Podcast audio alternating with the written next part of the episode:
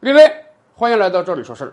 这些年来啊，我国也慢慢进入到汽车社会了，各家各户几乎都开始买自己的家用小轿车了。由于车辆的增多，结果也引来了很多交通问题，所以啊，各地交警人力不足。最近人家都在推一个新的举措，什么呢？随手拍啊！我们作为普通老百姓，上下班、逛街的时候，都有可能看到各种各样的违法车辆。这个车闯红灯了，那个车不按道行驶了，甚至有大量的违停车辆。以往你看到也就看到了，现在各地交警部门都在推一个随手拍的活动啊！你如果看到有车辆违法了，你就可以掏出你的手机。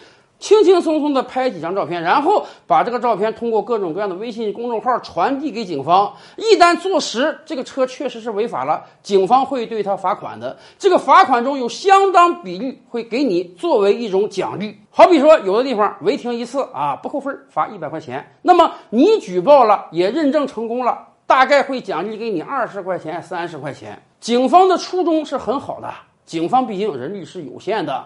所以呢，需要广大老百姓来帮警方一个忙，把这些违章的人通通给抓出来。而对于很多人来讲啊，这个随手拍简直是一门新生意啊！你想，我拍一个车能得二三十块钱，我要拍十个车呢，那是不是二三百了？尤其是很多人清楚啊，在有些地方那是常年有各种各样的车，该左转它直行，该直行它左转的。所以啊，慢慢的，在有些城市形成了一批职业拍客，哎，人家就在这种关键路口守着，等着这个违章车辆的出现，然后给自己来赚外快。甚至在有的城市都出现了组团作业了，有的公司公开打招聘广告说啊，我们就招这种兼职啊，你能过来拍照的，拍完照之后呢，我们帮你一起处理，一起去举报。有的时候在关键路口啊，你一个小时时间抓拍个十辆八辆违法车辆，那是很轻松的。当然，有的城市交警规定啊，我们这个奖励得设上限，你不能你举报太多，我们都给你这么多钱。有的交警规定，一个人一个月可能只能从交警部门最高得到一千一千五的奖励，那没事啊，人家可以借用自己亲戚的身份证、手机号、微信号，这样慢慢还真的诞生了很多职业拍客。于是广大车主不干了。最近，在有的城市就发生了多起暴力事件。什么呢？有的车主说：“我看到有人拍我这个了，我上去跟他好言好语相劝，请他把我这个照片删掉。啊，我马上驶离这个违章现场。”结果人家不干啊，人家非要去举报我。甚至有一个拍客有一次在拍摄的时候被周边多个车主发现，于是他赶紧躲在自己的车里。多个车主看到自己被举报之后啊，怒从心头起。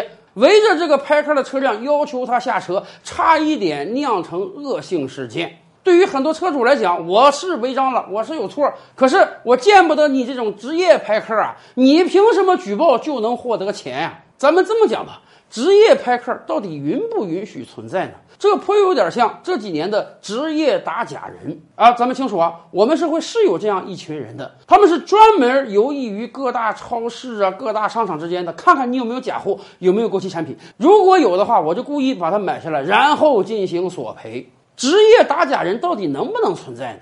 商家的产品被职业打假人买去之后，到底应不应当赔偿呢？这历来也是一个有争议的话题。